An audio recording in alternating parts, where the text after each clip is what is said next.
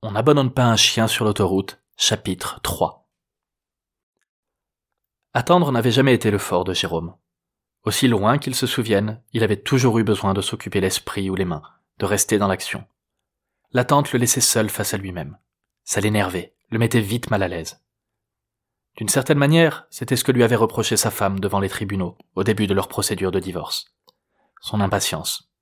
Ou plutôt, sa réaction face aux situations nécessitant de la patience la fuite. Trouver le moindre prétexte pour aller s'occuper ailleurs, le temps que les difficultés se dissipent d'elles-mêmes. Dans le fond, pensa-t-il, cette séparation était une bonne chose. Il n'aurait jamais dû gaspiller autant d'années de sa vie avec cette femme. Car que s'était-il passé depuis leur sortie de l'université? Rien. En un claquement de doigts, il était passé du jeune étudiant plein d'idéaux et de grands rêves au triste adulte désabusé. Son quarantième anniversaire, survenu sans lui laisser le temps de compter les précédents, lui avait révélé à quel point son boulot ne lui correspondait pas, et comment il s'y était embourbé dans le seul but de plaire à une femme pas faite pour lui. Comment avait-il pu rester aveugle si longtemps, bercé dans l'illusion que le bonheur finirait de lui-même par frapper à leur porte? Certes, la naissance de sa fille avait apporté son lot de moments heureux. Des rires, des jeux, des sourires, de l'amour, même dans les moments les plus difficiles, et la vie ne les avait pas épargnés sur ce point. La joie de devenir père, d'avoir quelqu'un à qui transmettre son savoir, ses valeurs. Et dans son cas, il avait transmis bien plus que de l'immatériel, se rappela-t-il en se massant le flanc gauche. Et tout ça pourquoi? Pour en arriver là, aujourd'hui, à minuit, en cavale, avec le crâne rasé, sur une aire d'autoroute, au volant d'une voiture volée, en compagnie d'un chien de provenance inconnue, à attendre un plan sexe malgré les forces de l'ordre potentiellement déjà à ses trousses et avec deux maigres mallettes comme seul lien avec son passé. Les yeux baissés sur le sillon creusé par ses pas dans la poussière à force de piétiner, il s'amusa du ridicule de la situation. Après un hoquet de rire nerveux, il regretta d'avoir appelé cette Laura, et se languit déjà d'en avoir terminé avec elle pour pouvoir reprendre la route. À moins qu'il ne parte de suite, avant même d'avoir goûté aux réjouissances D'un soupir sec, il exhala la frustration causée par ce dilemme. Tout son corps l'exhortait à fuir, mais sa bonne éducation lui rappelait l'impolitesse suprême d'un désistement à un rendez-vous. N'inflige jamais aux autres ce que tu ne supporterais pas toi-même, lui répétait chaque jour son père. Or, Jérôme détestait patienter pour rien. Il avait donc toujours mis un point d'honneur à se présenter à l'heure. Par respect pour autrui, par crainte d'être mal jugé surtout. Il faut croire que les dix-huit ans passés à se faire réprimander par ses parents avaient laissé des traces. Ne donne surtout pas aux gens la moindre raison de dire ni même de penser du mal de toi, Jérominou. Enjoignait sa mère au moindre écart de conduite. Mais qu'en était-il pour les gens qui ne le connaissaient pas? Personne ne pouvait nuire à ses réputations, en eût-il une, sans connaître le moindre détail de son identité, après tout. Oh, au diable le petit plaisir et les principes. Je saurai m'occuper moi-même en arrivant en Espagne s'il le faut. Se résolut-il en marchant d'un pas décidé vers la Clio. À l'instant où il ouvrit la portière, il perçut un bruit de moteur s'approcher suivi d'une lueur de phare de plus en plus intense. Quelques secondes plus tard, une mobilette de livraison de pizza s'immobilisa devant lui. Les bras nus de la personne en selle semblaient bien trop velus pour appartenir à une quelconque Laura, de même que la corpulence générale. En toute autre circonstance, Jérôme se serait d'ailleurs amusé de voir un tel gorille sur un si petit véhicule. Mais la gueule que la bête révéla en ôtant son casque étouffait toute envie de plaisanter. Laura va pas tarder, annonça l'homme d'une voix caverneuse, du haut de son mètre quatre-vingt-dix. L'ogre posa son casque sur la glacière, arrimé au-dessus de la roue arrière, et descendit de la brelle. Lorsqu'il mit pied à terre, Jérôme remarqua les tongs à ses pieds, et songea qu'il avait dû être interrompu en plein milieu du visionnage d'un match de foot. Ou d'un film porno, compte tenu de l'heure. Au regard du peu de temps mis pour arriver sur place, il en aurait presque admiré son zèle. Mais en voyant l'intrus glisser une main dans le dos de son jean, il jugea que les circonstances ne se prêtaient guère au compliment. À l'idée que le colosse s'apprêtait à sortir une arme, une petite voix s'alluma dans la tête de Jérôme. Je t'avais bien dit que c'était pas un bon plan. Il se figea, déglutit avec peine, commença à lever les mains vers le noir profond du ciel. Oh, panique pas, Blebite, je veux juste me gratter le cul, reprit le monstre. Ça me laisse toujours la rime moite, ce truc-là. Tant que tu te tiens calme, y aura pas de couteau. Sans autre arme que son imposante carrure, il força Jérôme à entrer dans une cabine des toilettes, où il l'invita à se dévêtir et à poser les deux mains sur le mur.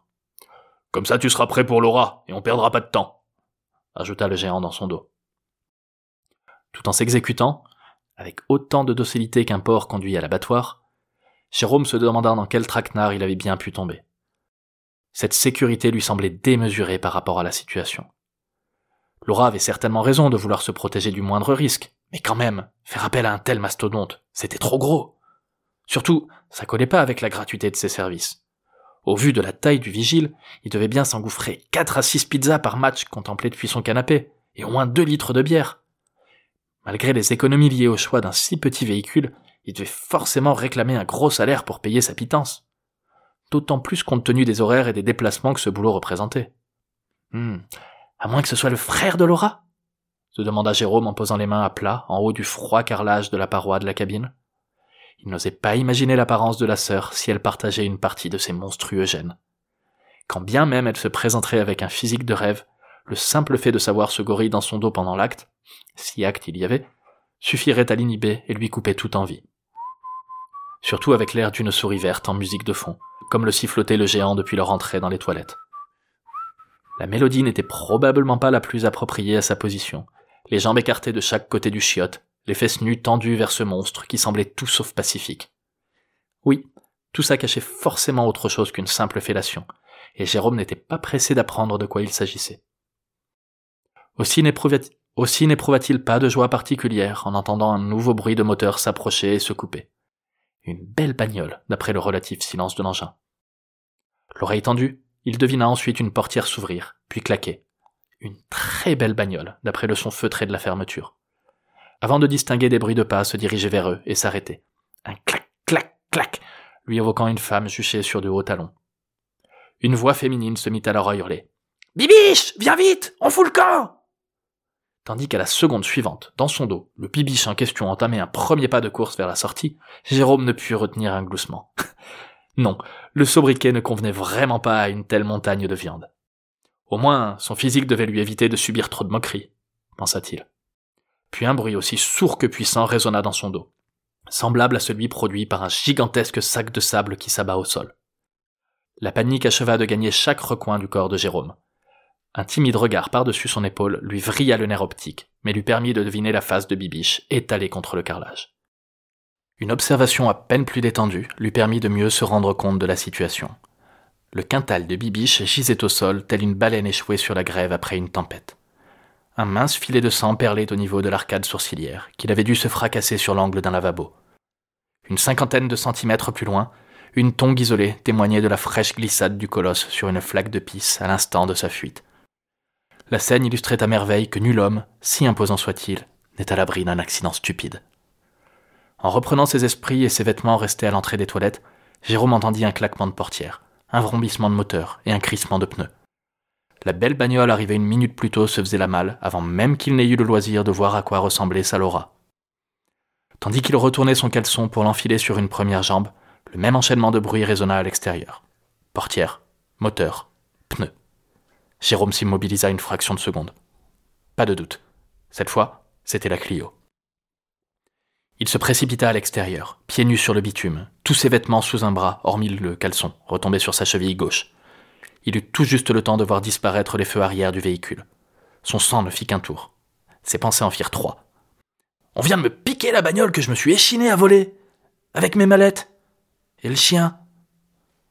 L'instant suivant, il poussait la mobilette à sa plus vive allure sur la bretelle d'entrée de l'autoroute, après avoir jeté son tas de vêtements dans la glacière et récupéré le revolver qu'il eut la bonne surprise d'y découvrir.